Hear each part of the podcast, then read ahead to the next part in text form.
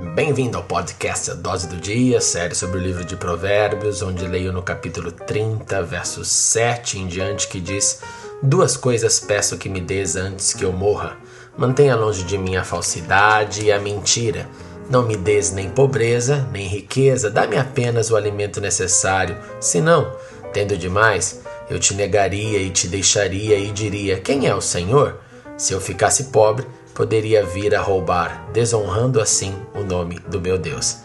Que lindo a sinceridade deste autor, deste escritor, deste provérbio, porque ele entende que a vida nada mais é que o resultado do equilíbrio. Por isso aqui que ele diz: eu não quero nem muito nem pouco, eu quero aquilo que eu preciso. E quando o ser humano tem aquilo que ele precisa para viver e aprende a tirar e viver com contentamento, tendo aquilo que precisa, ele vive em paz. Por isso, não fique com a cabeça nas loucuras. Tem gente sonhando com a mega sena, nem também com medo da pobreza. Trabalhe, se esforce e viva com contentamento com aquilo que possuir. Beijo grande, leia Provérbios capítulo 30.